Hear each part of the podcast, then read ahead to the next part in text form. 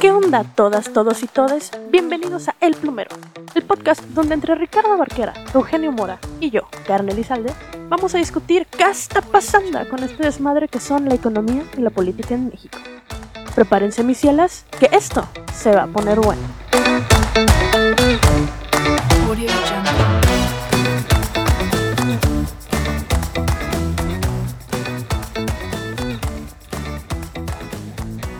¿Qué onda, queridos oyentes invisibles? Bienvenidos de nuevo a un episodio más de El Plumero, su podcast de coyuntura política preferido donde nos gusta la chela, el debate y mucho mejor si vienen juntos.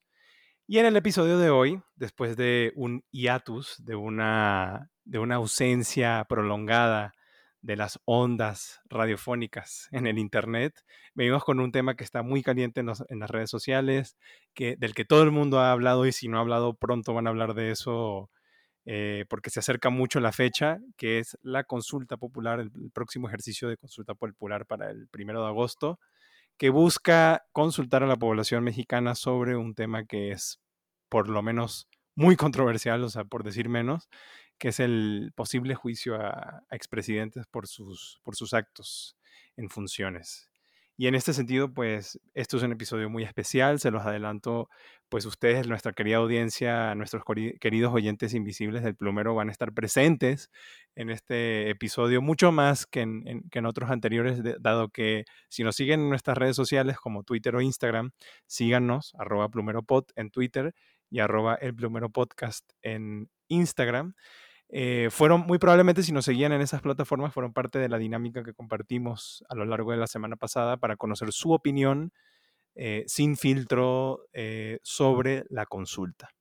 Y en esa nota, pues no puedo hacer otra cosa que cederle el púlpito a mis compañeros aquí presentes el día de hoy para que nos digan si van a votar o no van a votar en la consulta. ¿Qué, qué dices tú, Ricardo? ¿Vas a votar en la consulta?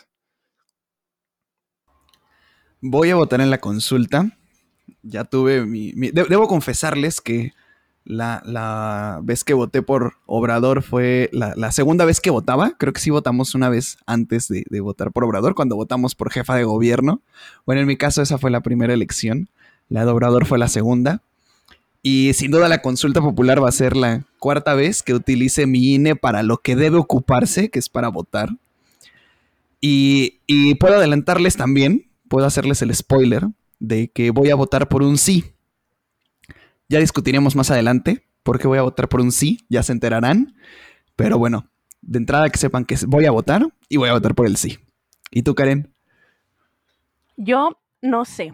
¿Y por qué no sé? Y no es porque no quiera votar, sino porque tengo este grave problema de que no estoy en el lugar donde dice mi credencial de elector que vivo mi credencial de lector está con mi dirección de la Ciudad de México y yo sigo en Ciudad Juárez, ¿no? Bien a gusto. De hecho, hablamos mucho de las elecciones intermedias y he de aceptar que pues yo no voté y otra vez no voté porque no quisiera, sino porque no podía votar porque como no eran elecciones federales, sino aquí fue elección a presidente municipal, a gobernador y a diputados, pero diputados federales dependen directamente de la demarcación donde vivas, entonces pues no había casillas especiales y pues no pude votar, ¿verdad? De haber podido lo hubiera hecho. Yo trato de votar en todas las elecciones. De hecho, yo tengo, yo soy más grande que mis compañeros aquí en el plumero, entonces yo sí he votado en más de cuatro elecciones. Y siempre, siempre me gusta votar porque es un ejercicio político que es una obligación, aparte de un derecho. Y en estas no lo hice porque no pude. Y la verdad es que me puse a investigar qué onda con esta consulta popular. Quiero creer que debería de haber casillas especiales porque pues es una, eh, es una consulta a nivel nacional nos afecta a todos los individuos de la República Mexicana. Y, o sea, quiero creer que sí, pero me puse a revisar si iba a haber casillas especiales y el INE todavía no ha dicho nada. O sea, estaba leyendo que va a haber eh, 200 boletas por casilla, 200, 2000, perdón, eh, boletas por casilla y que van a revisar si tu IFE está en el padrón, pero pues mi IFE no va a estar en el padrón porque yo no vivo aquí. Entonces, pues hasta, el momento el INE todavía no ha dicho nada de las casillas especiales, entonces no sé si voy a votar, pero de asumiendo de que sí vaya a haber, sí, yo también voy a votar por la consulta popular, eh, porque pues es, bonito ejercer nuestros, nuestros derechos más con esta figura que es la que la estamos estrenando más mm, independientemente de la pregunta, yo quiero votar porque estamos estrenando una figura democrática que no se había utilizado anteriormente en México. Entonces, es, yo, yo por eso digo, vayan a votar independientemente como ustedes quieran, pero aprovechen una figura que no se ha usado y que se vea que, que, sí sirve o que sí hay eh, participación de la ciudadanía para que la sigamos usando eventualmente. Pero pues tú cómo ves, Eugenio, cuéntanos cómo está tu situación como extranjero. Yo, yo, antes de seguir con eso, tengo una duda genuina que me surgió a partir de tu, de tu gran declaración, Karen. ¿Tú votaste para las elecciones presidenciales donde, donde estaba Calderón? Sí, ¿no? ¿O podías votar? No, todavía no todavía no, tenía 17 años. Estaba un año corta antes de poder votar. Perdón, es que ese, es, esa expresión dije, verga, sonó como que Karen votó por Salinas, una cosa así. Pero, pues mi situación es bastante curiosa porque, pues evidentemente, si la audiencia no lo sabe, pues lo digo de una vez, yo no puedo votar. que a veces es una, es, es una bendición porque cuando te pregunta algún familiar o amigo, digamos, panista, ¿no? De esa gente que, que no se sabe por qué está en, el, en, el, mundo, pero bueno, existen, ¿no? Hay que compartir espacio con esas personas, no es cierto. Pero sí, cuando te preguntan como de, oye, ¿por qué vas a votar? Pues tienes esa gran, bonita y excelente carta de decir, yo no voto. Eh, pero mi situación, pues, es bastante curiosa porque me gusta la, la iniciativa eh, pues evidentemente yo estudié políticas, ¿no? Estudié ciencias políticas, entonces el debate de mi lado es muy fuerte. Hay muchos amigos míos metidos en eso, que, dicen que sí, que dicen que no. Algunos dicen que no, pues por, razones, digamos, yo considero que muy fuertes. Otros dicen que sí por razones también muy fuertes y creo que, creo que finalmente cada quien tiene su, su punto de vista, pero, pero, y esto es un muy gran pero, yo creo que la, o sea, el, tener una democracia, o sea, el, vivir en una democracia, y esto intento, lo digo un poco en sentido de contestar la pregunta de Karen, el vivir en una democracia no, no se trata solamente como de decir qué opinas o qué, o qué no opinas de, de, un proceso electoral, sino de saber que, de que cada vez que haya un llamado a, a las urnas, es un llamado que uno, cuando uno, cuando, o sea, uno tiene que responder. Si tú tienes un pasaporte que dice Estados Unidos mexicanos o dice México abajo, o, tienes una INE o lo que sea, y, cada vez que hay votaciones uno tiene que, que, por lo menos saber que es su obligación presentarse a participar. Y creo que en estos casos todavía más, porque como bien han apuntado ustedes anteriormente, esto es un mecanismo novedoso, o sea, digamos, no nuevo, pero sí novedoso porque no se había aplicado en México y es un mecanismo que yo creo que, es, que, el, valor que tiene es inmenso, porque lo que entraña ese mecanismo, que sí es cierto, está contemplado en la Constitución desde hace ya mucho tiempo, pero lo que entraña ese mecanismo es lo que, por ejemplo, se ha intentado hacer muchísimo por otros medios y a través de la autoridad electoral, por ejemplo, con la figura de los candidatos independientes y que hay que decirlo que hasta el día de hoy no ha funcionado, que es introducir directamente a la ciudadanía, sin mecanismos de representación intermedia, sin organizaciones que, en, la, historia de México se han convertido en estructuras clientelares, sin nada de eso, introducir a la ciudadanía directamente al proceso de creación de las normas, al proceso de legislación. Y yo creo que eso tiene, o sea, eso por sí solo tiene un valor enorme. Enorme, o sea, enorme y tiene un valor enorme para una generación entera de personas que tienen la oportunidad de ser partícipe de ese tipo de cosas. Ya me imagino que, bueno, me imagino no, vamos a entrar en detalle esto más adelante y sobre todo con, con las opiniones de nuestra querida audiencia. Pero yo quiero empezar diciendo eso, que, el, que, por sí solo el ejercicio de la consulta tiene un valor intrínseco muy grande. O sea, pero muy grande, de verdad, muy grande. Y todavía más cuando tenemos en cuenta la historia de México, en donde jamás y ni siquiera, o sea, yo no voy a contar a los candidatos independientes porque la realidad es que no han tenido un peso significativo en nada. Y perdóneme si alguno me está escuchando, pero esa es mi, mi apreciación de las cosas. No voy a contar a los candidatos independientes, pero el peso de la consulta popular como un ejercicio en donde la ciudadanía verdaderamente se puede meter en el proceso de, de decisión y creación de las normas es enorme. Y hasta ahí yo lo dejaría. Sí, yo coincido completamente de acuerdo. Como bien dices, Eugenio, este es un mecanismo novedoso que se está tratando de implementar aquí en México.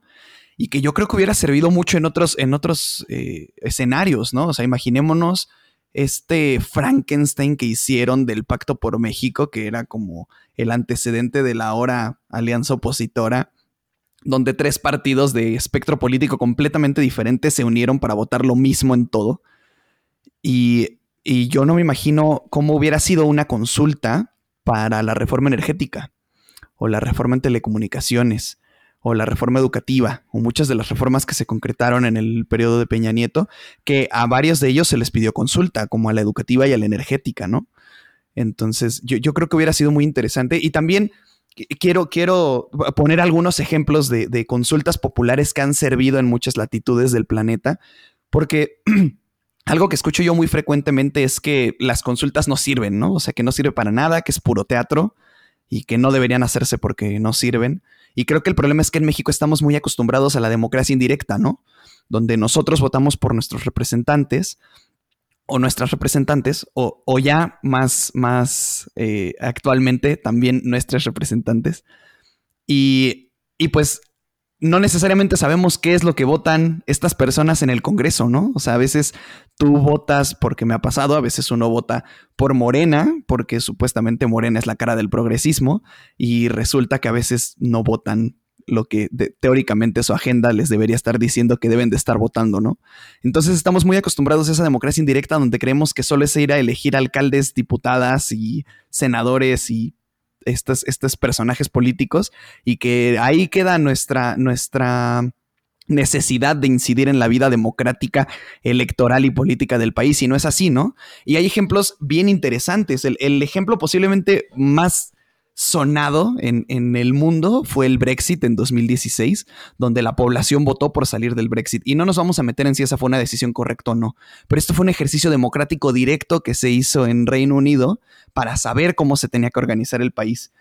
Tenemos en Chile dos excelentes ejemplos de consultas populares. La del 88, cuando le ponen fin al mandato del dictador Augusto Pinochet y le dicen que ya no puede seguir en el poder y el de el muy reciente para reformar la constitución, donde se hace este, este referendo para saber si quieren por fin quitarse el muerto de encima y quitar a Pinochet de la vida política del país. Y los chilenos y las chilenas dicen sí, sí votamos porque se reforme la constitución. También tenemos la, la consulta que se hizo en el 92 en Sudáfrica para poner fin al apartheid. Tenemos la consulta del 95 para la separación de Quebec de Canadá. Tenemos la consulta del 2005 para que los países europeos aceptaran la Constitución Europea, que por cierto quedó en pausa y no se ha logrado concretar hasta el día de hoy. Y tenemos la consulta del 69 en Francia, donde le dicen adiós a De Gaulle, que De Gaulle propone eh, reformar todo el, sistema político francés y dice que si gana el no en el referendo, él se va. Estaba a la mitad de su mandato, gana el no y De Gaulle hace inmediata su renuncia para ese mismo día que se presentan los resultados, a mediodía, él deja de ser este, el dirigente en Francia, ¿no? Entonces, yo creo que estos temas han sido muy trascendentales en otras latitudes del mundo. No sé si la consulta en México va a ser así de trascendental, pero por ser la primera vez que tenemos un ejercicio de estos, yo creo que tenemos que participar para que estos ejercicios hagan más comunes y para que cada mes entendamos más como pueblo mexicano que podemos incidir en la política de manera directa y que podemos decir que sí nos gusta y que no nos gusta y que tenemos mecanismos para hacernos escuchar de manera directa y no a través de Lili Telles que empieza con Morena y de ahí se va al PAN o no a través de Ricardo Monreal que empieza con Morena y de ahí se va a crear su propio partido o no a través de muchos otros que se van cambiando de partido como los del verde que se cambiaron a Morena, los del PT que se cambiaron a Morena, los del PAN que se salieron, los de Movimiento Ciudadano que se terminan haciendo independientes y después regresando a Movimiento Ciudadano. No, no es la única manera de incidir. Nuestra voz y nuestro voto pueden valer de manera directa en las decisiones del país y yo creo que por eso es importante que salgamos a votar por un sí o por un no, pero que salgamos a votar en la consulta. Yo no podría estar más de acuerdo contigo. Digo, para empezar, chulada de ejemplos que nos acabas de dar de consultas populares y de referéndums que se han llevado en otras latitudes, que han tenido consecuencias directas, eh, sean positivas o sean negativas. Ese no es el tema del día de hoy, pero que, que han señalado de la, la, importancia de, de, la figura de, de las consultas. Y, y, tienes toda la razón, ¿no? Aquí en México estamos muy acostumbrados a que nuestros representantes no, no necesariamente van de acuerdo a lo que dicen que van a hacer ya en la práctica. Y es una queja muy común que he escuchado en, en general uh, de, de, de, la gente, ¿no? De los que no estamos metidos en las esferas políticas, de, ok, sí salimos a votar, pero pues ya sabemos que probablemente nuestros políticos no van a llevar a cabo las decisiones que esperemos que llevan o, o, o, en, o en, colectivo lo que esperamos que, que se, fuera, que, que, se fuera a tomar como eh, decisiones en temas de políticas públicas.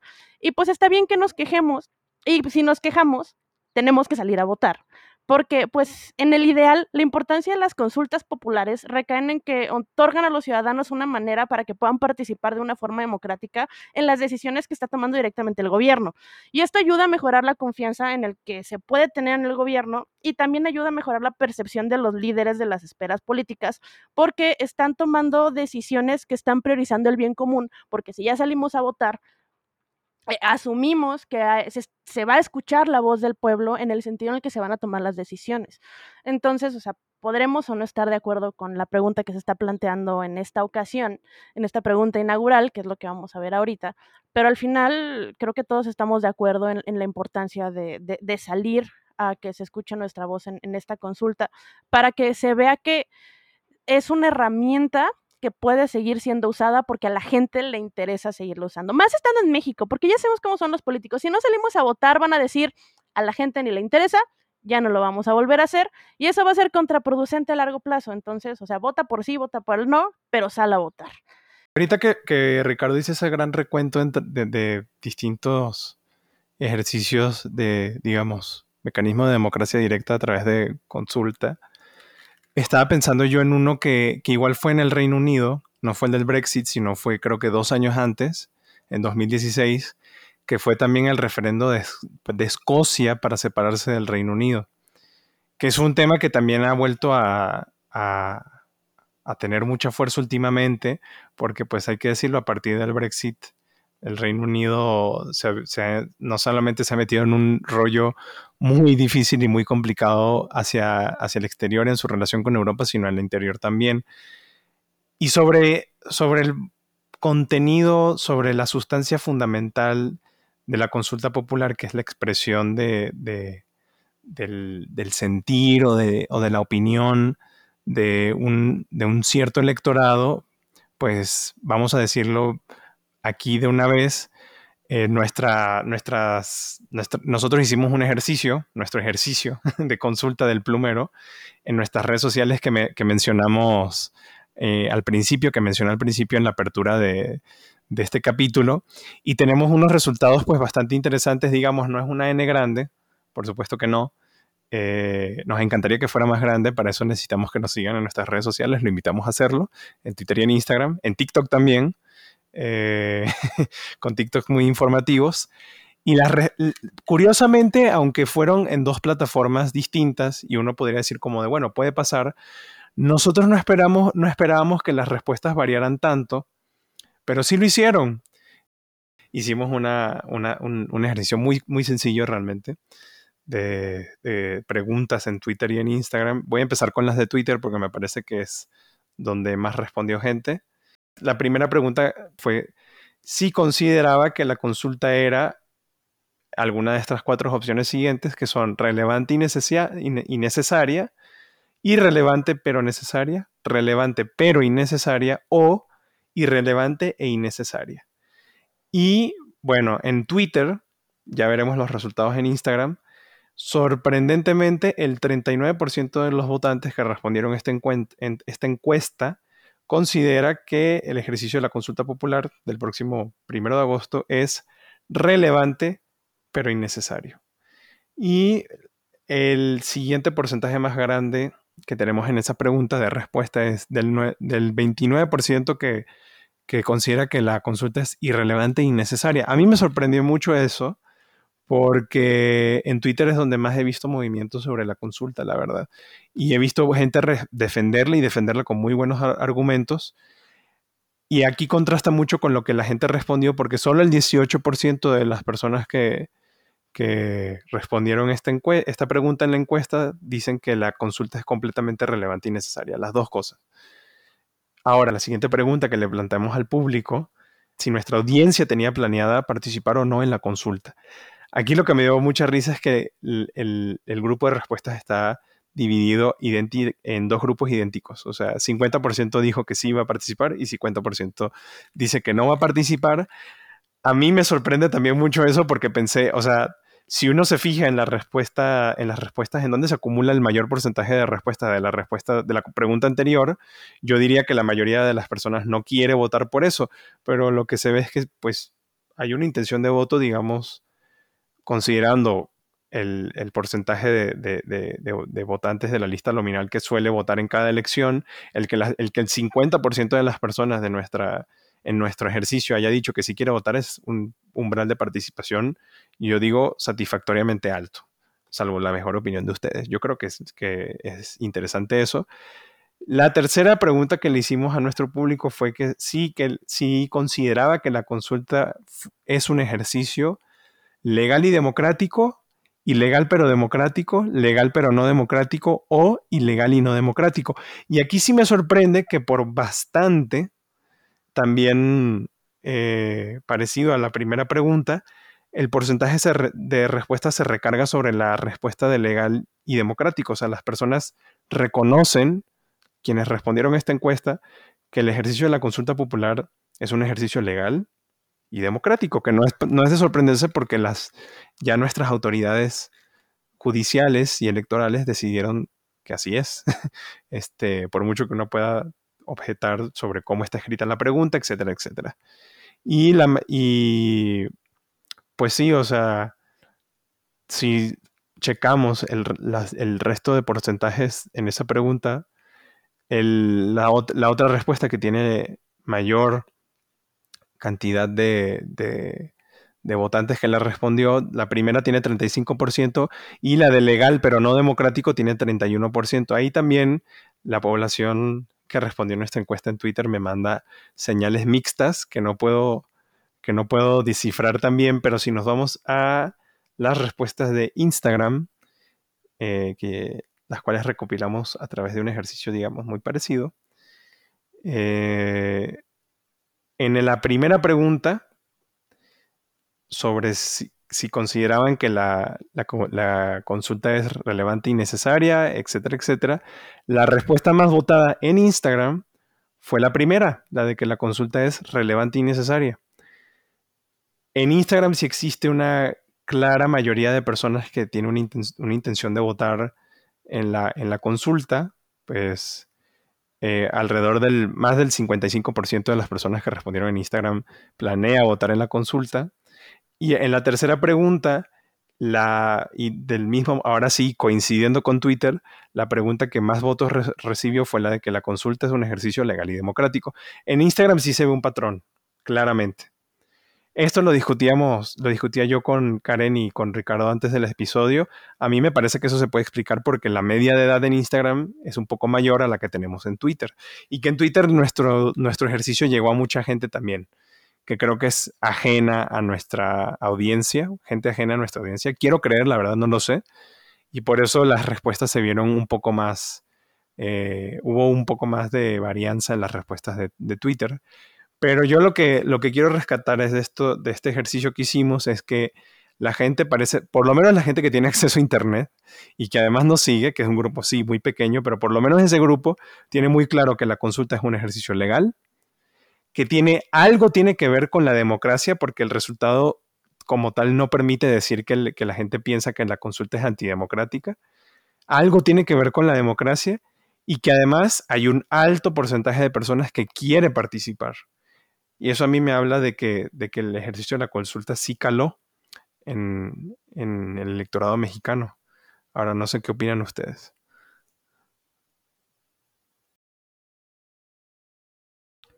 Eh, yo, creo que, yo creo que el ejercicio de la consulta caló en, la población de México. Y, yo leo este ejercicio de la consulta en dos ámbitos completamente distintos, ¿no? Uno que es el, el de la consulta en sí, y otro que es el de si esto está avalando o no la gestión de López Obrador.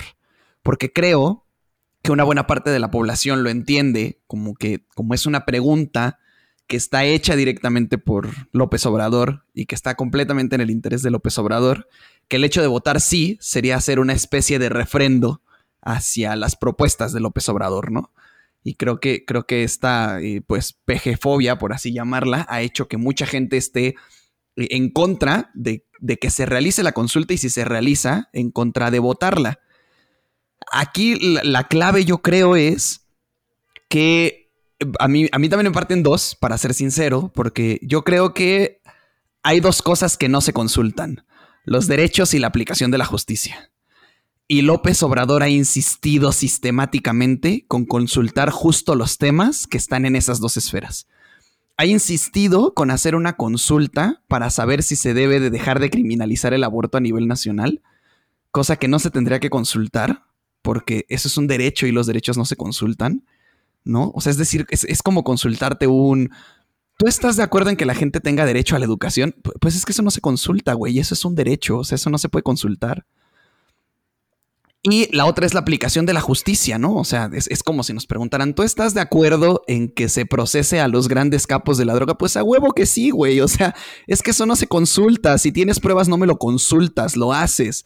Ahora sí que como que, como dice la, la que es toda una institución, eso no se dice, se hace. Entonces, yo creo que sí es un problema el, que este sea uno de los temas que aperturan una consulta, ¿no? Porque yo creo que esto no se debería estar consultando.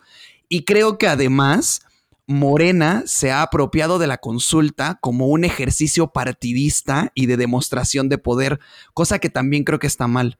O sea, incluso he visto muchos, muchos este, cosas pegadas en la calle y en redes sociales donde vienen los expresidentes con un rectángulo negro encima de los ojos para supuestamente guardar la identidad. Y ahí dice Carlos Salinas de Gortari, eh, fraude del 88, ¿no? Ernesto Cedillo, eh, Fobaproa. Este, y traen cosas para Fox, para Calderón, para Peña Nieto. Pero es que yo creo que el problema de que esto se vuelva un ejercicio partidista es que cómo podemos juzgar a Gortari por el fraude del 88 sin juzgar a Bartlett, que es nuestro flamante director de la Comisión Federal de Electricidad, ¿no? Que básicamente estaba en sus manos el que ese fraude no se concretara. Entonces yo creo que es un problema que se haya tomado como un ejercicio partidista y creo que también quedan muy ambiguas las razones por las que se podría juzgar a ciertos presidentes. Es decir, Cedillo hizo el Fobaproa y claramente eso fue una mentada de madre, eso fue una objetada, pero no estaba fuera del marco legal. Entonces, ¿podemos juzgar a Cedillo por haber hecho una ojetada dentro del marco legal o no podemos?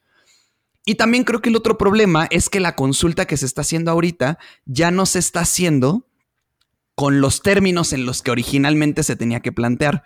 Recordemos que la pregunta que originalmente envió López Obrador se refería a si estábamos de acuerdo o no en que se juzgara con apego de las leyes y procedimientos, que se investigara, perdón, y sancionara la comisión de presuntos delitos por los expresidentes y venían los nombres explícitos. Carlos Aníbal de Gortari, Ernesto Cedillo, Vicente Fox, Calderón Hinojosa y Enrique Peña Nieto. Eh, recordemos que cuando esta pregunta salió, lo primero que hizo Calderón y Fox fue empezar a tuitear en contra de la, de la consulta, ¿no? Y recuerdo incluso que Fox retuiteó a Claudio X González, que si no recordamos quién es Claudio X González, hace unos episodios les pusimos un audio de este pendejazo diciendo que se quería hacer con el control del presupuesto federal. Entonces, imaginémonos a quién está retuiteando este expresidente, ¿no? Pero la pregunta quedó como un maldito Frankenstein que nadie es capaz de entender y que aun cuando votemos por el sí no estamos claros de lo que va a suceder.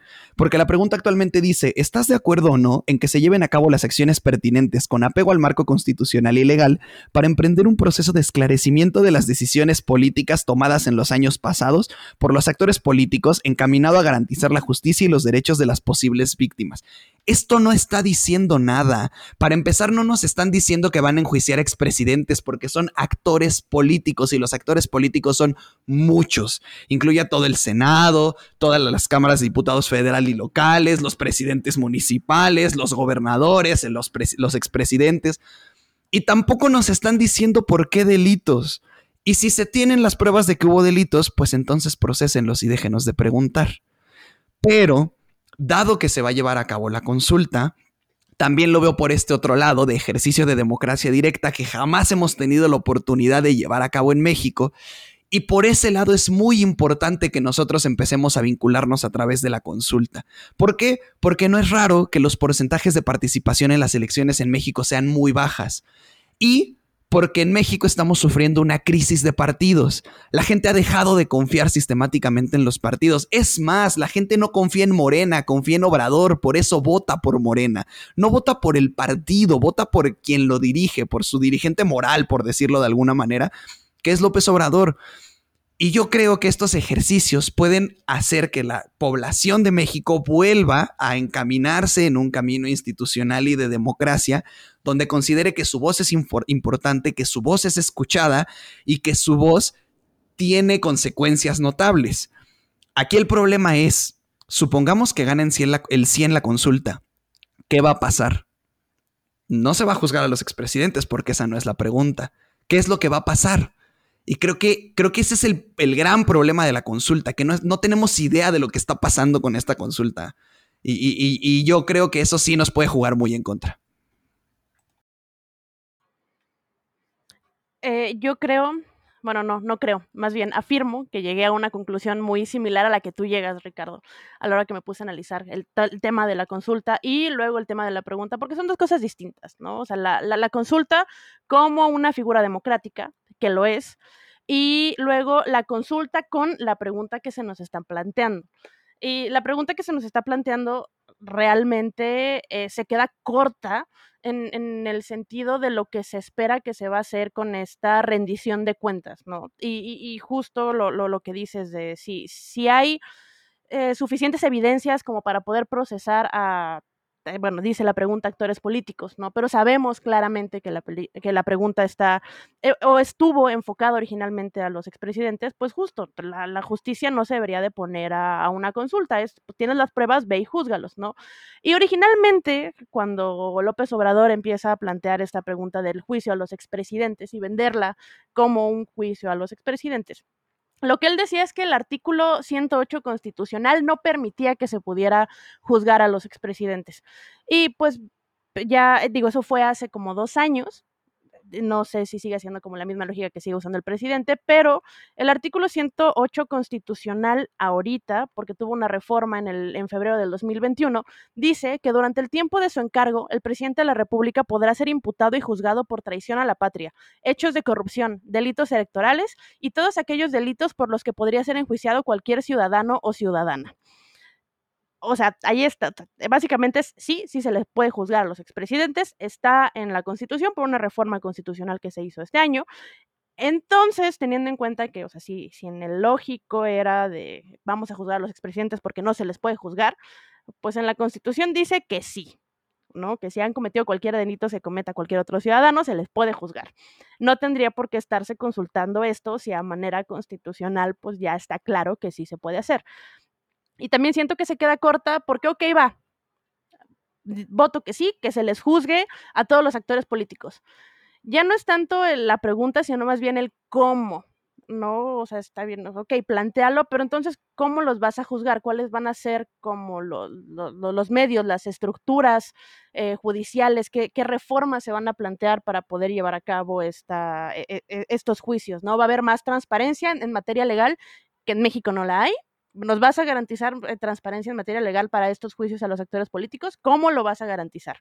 ¿No? O sea, la, pregunta está muy al aire, la pregunta está muy en, muy, muy, muy en abstracto, como para que sea. Y regresamos al punto de lo que les consultamos en, este, en, en Twitter y en Instagram que es relevante, sí, sí, esa es necesaria, probablemente no. O bueno, yo no creo que sea necesaria si ya está claro que se puede juzgar a los expresidentes y si no me estás dando como las opciones o no me estás dando qué es lo que vas a hacer para llevar a cabo lo que estás planteando en la consulta, tu pregunta no me sirve de nada. Votar el sí no me sirve de nada si no me estás diciendo cómo lo vas a llevar a cabo. O sea, ok, te voy a decir que sí. Ahora, ¿cómo lo vas a hacer? No me estás diciendo cómo. Entonces, ahí, ahí sí se me queda muy, muy corta la pregunta. Y eh, tomando, retomando un poquito el tema que también tocabas, Ricardo, de la participación y la, la falta como de, pues, pues incluso es un poco fe que le tenemos a los partidos políticos y cómo se ha visto deteriorada a lo largo del tiempo y se nota más ahorita.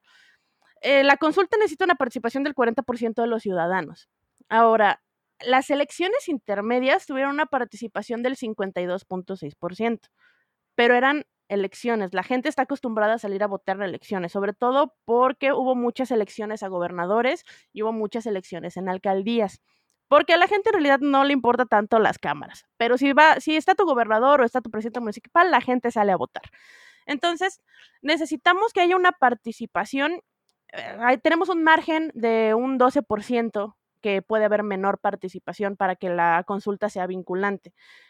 No sé si teniendo en cuenta de que no son unas elecciones particulares y que no estamos eh, acostumbrados a una figura de una consulta con la pregunta que se está planteando y cómo hay mucha tendencia, o sea, si está tendencioso y si es uno, eh, y como le dices tú, es una figura que está utilizando Morena de manera partidista, no sé si la gente vaya a salir a, votar por esta, por, esta encuesta que está como muy en el limbo y que no, y que mucha gente le puede parecer, y lo vimos en las respuestas que tuvimos, a mucha gente le puede parecer innecesaria, incluso irrelevante, e incluso no democrática. Ilegal, que sí lo es, pero la gente tiene esa percepción. Entonces veo, veo difícil que pueda llegar a ser vinculante, esperemos que sí, por eso recalcamos lo que estamos diciendo, la importancia de que salgan a votar, no, no tanto por la pregunta, sino por lo que implica como la figura democrática de una consulta, pero no ayuda en nada que la pregunta esté hecha con las patas y que no vaya más allá de cómo va a llevar a cabo eh, si se llega a un sí a la respuesta a esta pregunta. Yo, yo también creo que el meollo, o sea, sé que sé que resalté mucho como las bondades de la, de la consulta al, principio, porque yo sí creo en esas bondades, pero creo que el, meollo es justamente ahí también en la pregunta y qué se va a hacer con eso. Y sobre eso también ha habido como mucha discusión en las redes sociales, entre ellas ha habido una respuesta en particular que me ha gustado, que fue la que Alfredo Lecona, si no me equivoco, déjenme revisar rápido acá. Eh, bueno, en fin, si fue él, pues el planteamiento que él hizo en, Twitter me pareció que fue uno muy sobrio, muy adecuado sobre qué se debe hacer qué, o qué, a qué debe dar pie la consulta. Sí, fue Alfredo Lecona. Eh, y en este caso él, mencionaba que, la consulta debía ser como el punto de partida para hacerle, el reclamo particular a las autoridades mexicanas y en particular a este sexenio de que ponga a trabajar comisiones de la verdad para hacer averiguaciones sobre lo que, lo que sucedió en secciones pasados, porque incluso en, las propagandas que mencionaba Ricardo que pegan en la calle o que difunden en redes sociales también sobre los delitos que cometieron los expresidentes, varios de esos, o sea, varias de esas propagandas implican directamente, o sea, mencionan directamente delitos, o sea, violaciones a los derechos humanos que sucedieron en, ese, en esos sexenios. Por ejemplo, me viene a la mente ahorita Acteal, y sé que, que vi que en la, en la particularmente en la pancarta que eh, increpaba a Cedillo, mencionaban Actial. Y eso es una violación a los derechos humanos. Entonces, en ese, en lo que sucedió en Actial, para quien no sepa, pues fue una grave violación de los derechos humanos. Eh, creo que el, el, tema de la consulta es que pase lo, o bueno, hagan lo que hagan, porque no es pase lo que pase, porque pasar eso pasar, vamos a saber qué va a pasar cuando, cuando salgan los resultados. Haga lo que haga el gobierno con esos resultados. Lo que nosotros como la ciudadanía no podemos hacer, o por lo menos esa es mi posición muy personal y no, no pasa nada si la gente no la comparte o no están de acuerdo, es soltar ese nuevo mecanismo que, que nos han dado, que es el de, el de participación directa en la toma de decisiones, en la creación de leyes en México no se puede soltar. Y si el resultado de la, de la consulta popular se inclina hacia, el, hacia una respuesta positiva por la cual ah, se le pudiera increpar al gobierno actual y más, más allá aún al Estado mexicano a que se haga cargo por fin de esas responsabilidades por de las que no se ha hecho cargo durante años, que es la de investigar los delitos de todos estos gobiernos de la transición a la democracia, este, de las violaciones a los derechos humanos flagrantes que ha habido en esos sexenios y que se empiece a mover lo que se prometió a inicio de sexenio que, se iba a mover, que es el, el hecho de una, una comisión especial para la averiguación de lo que sucedió en el caso de los 43 de Ayotzinapa, usar el resultado de la consulta, en caso de que sea positivo, como base firme para reclamar esos derechos. No tendría que hacer falta, porque los derechos, justamente como dijo Ricardo, existen y se tienen que reclamar a cualquier momento, en cualquier momento se, hacer, se pueden hacer válidos y se pueden reclamar y deberían hacerse efectivos siempre. Pero como esto se trata de una, de, de un digamos, un paradigma electoral de competencia, de, una pregunta que también, muy acertadamente, como dijo Ricardo, está evaluando el desempeño del gobierno actual y el peso de la figura del presidente en, en, la totalidad del sistema político. En caso de que sea positiva, creo que no puede, la gente no puede quitar el dedo del renglón de eso, de que, de que se le tiene que exigir a este gobierno, a este gobierno en particular, que se haga cargo de ese tipo de cosas, porque si no, oye, ya vamos a mitad de sexenio, o sea, este va a ser otro, este va a ser otro sexenio de oportunidades perdidas. A mí eso sí me, decepciona. Y, digo decepciona por no decir de que me pone muy triste, porque esa es la realidad. Pero yo, yo, yo quiero saber también qué, piensan, qué piensa Ricardo sobre todo eso. Yo creo que la consulta, insisto, es muy necesaria, sobre todo porque se puede heredar para futuros procesos sobre todo si regresan actores políticos indeseables a, la escena política, ¿no? O sea, como imagínense tener en el poder a otro Peña o a otro Calderón que sistemáticamente hacen violaciones de derechos humanos, que sistemáticamente violan la ley y, y pues no les pasa nada, ¿no? Entonces, yo creo que este ejercicio de consulta podría ser importante y es por eso que lo apoyo, ¿no? Pero sí me da como cierto miedo que gane la opción del sí y al final resulte que no se llevan a, cabo acciones a pesar de que ganó el sí. Porque creo que eso sí va a desilusionar mucho a la población, obviamente más a la que votó por el sí. Y, creo que le va a dar la razón a los detractores en cuanto a que este ejercicio de este tipo de ejercicios no se deben de realizar, ¿no? Entonces creo que sí es importante que si gana el sí, se lleven a cabo acciones, se lleven a cabo de manera inmediata y, y que sean procesos transparentes y eficaces, ¿no? Porque también vemos procesos como los de Rosario Robles, o los de este vato que dirigía Pemex, que, eh, Emilio Lozoya, que ya llevan bastante tiempo y al parecer no avanzan, ¿no? Y, hay razones detrás, por ejemplo, en lo de Emilio Lozoya, este vato al parecer ha interpuesto varios, una serie de amparos y ha interpuesto varias este, prórrogas para que le den más tiempo de recabar pruebas para su proceso y cosas así, y por eso no se ha iniciado el proceso. Pero vaya, los procesos legales se, llevan, se llegan a volver tan largos y tan desgastantes que al final uno termina entendiendo que no va a pasar nada. Entonces, yo creo que si gana el sí, debería llevarse a cabo un proceso y este proceso debería ser muy transparente y muy eficaz, debería ser lo más rápido posible. Y creo también que sí hay una importancia detrás de que se pregunte esto, ¿no? Porque Obrador dijo en 2018 en una entrevista con Carmen Aristegui que iba a sacar esta consulta. Ahí fue, la, si no estoy mal, la primera vez que lo menciona. Y ya siendo presidente, varias ocasiones se ha, eh, eh, se ha este, puesto a sí mismo en contra de que se lleven a cabo este tipo de consultas, ¿no? Incluso dice, no, es que hay que perdonar, no hay que seguir con el rencor, no nos queremos vengar y muchas cosas por el estilo, ¿no? A pesar de que este ha sido su discurso, sí se ha encargado de que todos los mecanismos legales se muevan para que se facilite la consulta. ¿Por qué? Porque en el 2018 dice esto con Carmen Aristegui y después en el 2019 es cuando se envían las reformas al artículo 35 de la Constitución para que se pueda hacer la, consulta popular, ¿no? Y ya después en el 2020 es cuando AMLO propone la, pregunta al Senado. A pesar de que él estaba diciendo que él prefería el perdón, es él quien manda la pregunta al Senado. Entonces creo que hay aquí un, diálogo extraño y, y, opuesto por parte del mismo Obrador en las mañaneras. Pero yo creo que lo importante de la consulta al, proceder de esta manera es que proceder contra estas personas que, fueron expresidentes, pues todos sabemos que estas personas siguen teniendo protagonismos políticos muy importantes. Es decir, Calderón ya regresó al PAN, Fox como que se quiso ir al PRI con Mid, pero ya regresó al PAN y ya está ahí apoyando. Eh, Peña Nieto fue una figura muy importante en el PRI, al igual que Salinas. Entonces, yo creo que un golpe que empiece procesos contra estas personas es un golpe contra las estructuras partidistas muy, muy directo. Y creo que lo que está tratando de hacer el gobierno es tantear qué tanto apoyo ciudadano hay para que se emprendan este tipo de acciones y no quemarse haciéndola solo. Y eso también me preocupa, que la consulta nuevamente sea más un ejercicio partidista para tantear aguas de a ver si la gente quiere o a ver si no, que porque realmente se quieran incentivar estos mecanismos, ¿no? Lo cierto es que el discurso Obrador siempre ha sido muy en favor y en pro de la participación ciudadana directa. Y creo que eso es lo nuevo que, se tiene que implementar en México, ¿no? O sea, creo que, creo que, creo que la, la, participación indirecta ya es muy vintage. Y lo in, lo de hoy, es la participación directa. Y creo que este ejercicio nos va a ayudar a caminar hacia allá. Entonces yo creo que por ahí ver la importancia, pero pues sí siento que están caminando sobre la hoja de, un cuchillo, ¿no? O sea, yo siento que en cualquier momento se caen hacia un lado o hacia otro. Entonces, pues ya veremos qué pasa con los resultados y lo más importante después de los resultados.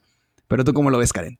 Yo siento que este gobierno es pendejo y sabe perfectamente lo que está haciendo al plantear esta pregunta en particular para la consulta, porque sabe que se le están cuestionando todas sus decisiones que, está tomando, ¿no? Entonces, no es que no se pueda enjuiciar a los actores políticos o a los expresidentes.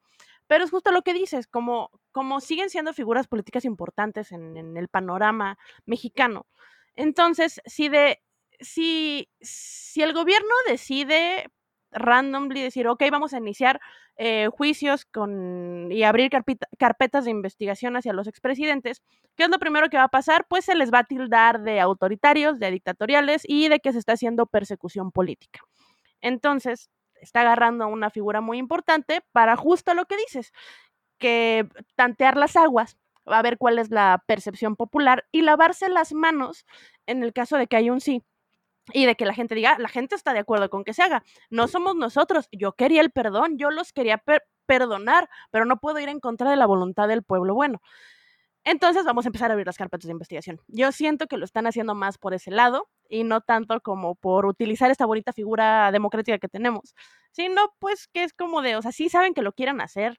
Yo siento que nuestro cabecita de algodón se está saboreando el que se empiecen a abrir como estas, eh, estas investigaciones a, a los actores políticos del pasado pero sí requiere una aprobación popular y lo está haciendo a través de la consulta. ¿Me encanta? No, pero pues es lo que tenemos, ¿no? Y entonces, y, creo que estamos de acuerdo todos en este sentido de, pues no vamos a dejar morir esta figura y por eso vamos a ir a votar, pero tal vez se pudo haber planteado distinto, tal vez se pudo haber tomado de una manera diferente para utilizarla por primera vez, pero es lo que tenemos. Vivimos en México, nos dan migajitas usualmente y pues las aceptamos porque pues, aparentemente no queda de otra, ¿no? pero pues sí, como siempre, trágico el panorama, como todas las semanas aquí en el, aquí en el plumero, pero pues a ver cómo, cómo, cómo se da esta consulta, ¿no? Yo la verdad es que sí tengo esperanzas de que sea vinculante, independientemente cuál sea el resultado, ¿no? Pero que, que haya suficiente participación para que la consulta sea por, populante y no se deseche el, no, no, no se deseche la figura como tal. Estás, estás en una actitud de me ofende, pero lo tomaré. Exactamente, es como de me ofende mucho, pero lo voy a tomar. Yo quería también agregar mi, mi nota de cierre y es que sea cual sea el resultado, como mencioné al principio, es un mecanismo que no tenemos que soltar, que por fin lo han implementado para algo que sea la, opción o razón correcta para la cual se debía haber implementado. Yo estoy muy claro que no, que no es así, pero yo celebro que se haya hecho porque ante la falta de operancia de los gobiernos locales, o sea, en el más mínimo nivel, los gobiernos municipales, estatales, la voz de las personas que viven en, los estados, tristemente que no tienen una ciudad grande, como sea como la Ciudad de México o cualquier otra metrópolis, que son olvidados, que son diariamente ignorados por las autoridades centrales de este país, la voz de esas personas tiene que ser recuperada de alguna forma u otra. Y una de esas formas es ejercicios de, de democracia directa como la consulta, que no solamente tiene que ser a nivel nacional, o sea, realmente lo, tenemos que, eh, tendríamos que empezar a comprender lo importante que es consultar a la gente sobre decisiones a nivel ayuntamiento, a nivel municipalidad, y eso debería ser lo normal, que la gente tuviera un contacto cercano y directo con su alcalde. Díganme ustedes cuántas veces han hablado con su alcalde aquí mismo en la Ciudad de México. Yo nunca.